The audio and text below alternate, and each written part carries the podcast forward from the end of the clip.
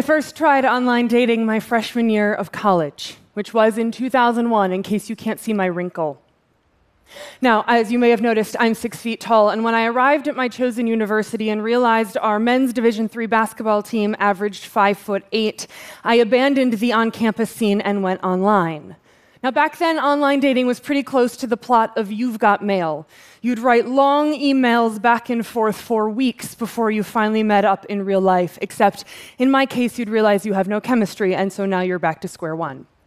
So, while online dating has changed a lot in the last 17 years, many of the frustrations remain the same. Because here's what it does well it broadens your pool of potential dates beyond your existing social and professional circles. And here's what it doesn't do well literally everything else. A few things you should know about me. I'm an action oriented, overachieving math and theater nerd who ended up with an MBA. So when things aren't working out, I tend to take a step back, apply my business toolkit to figure out why, and to fix it. My love life was no exception. The summer before I turned 30, I took myself on a relationship offsite, which means I went camping solo in Maine for a week to do a retro on my track record of mediocre relationships. Because the thing was, I knew what I wanted in a partner kindness, curiosity, empathy, a sense of purpose.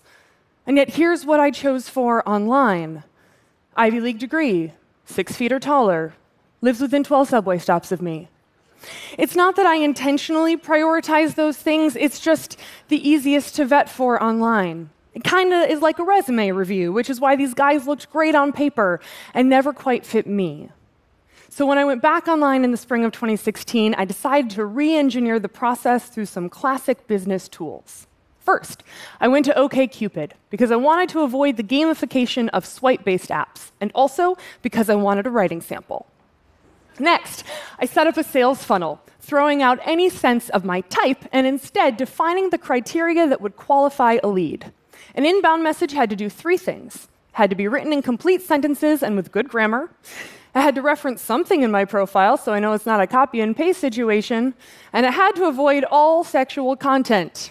I figured this was a pretty low bar, but it turns out of my 210 inbound messages, only 14% cleared that hurdle. Next, I wanted to meet in real life as quickly as possible because the things I cared about I couldn't see online. But the research and my experience shows you only need about 30 seconds with someone to tell if you click.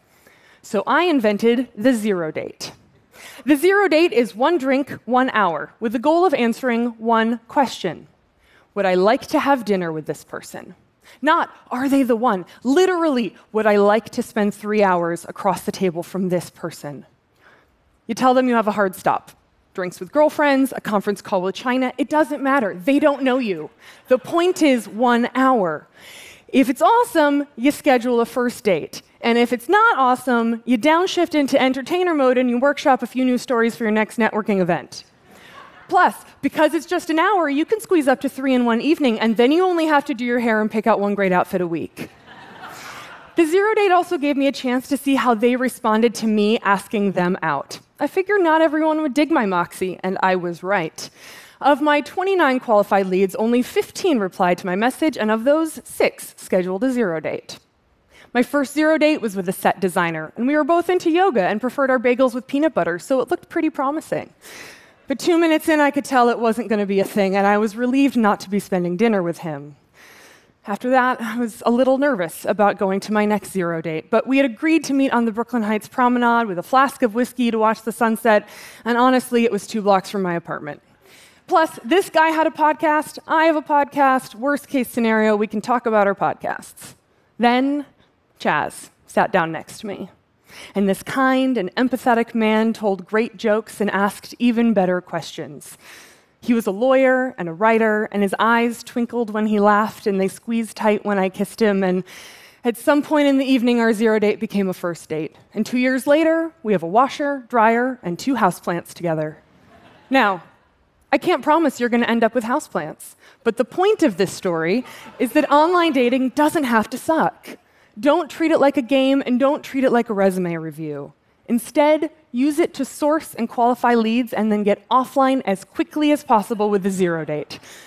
Because the point of this isn't swiping, it's finding your person. Good luck.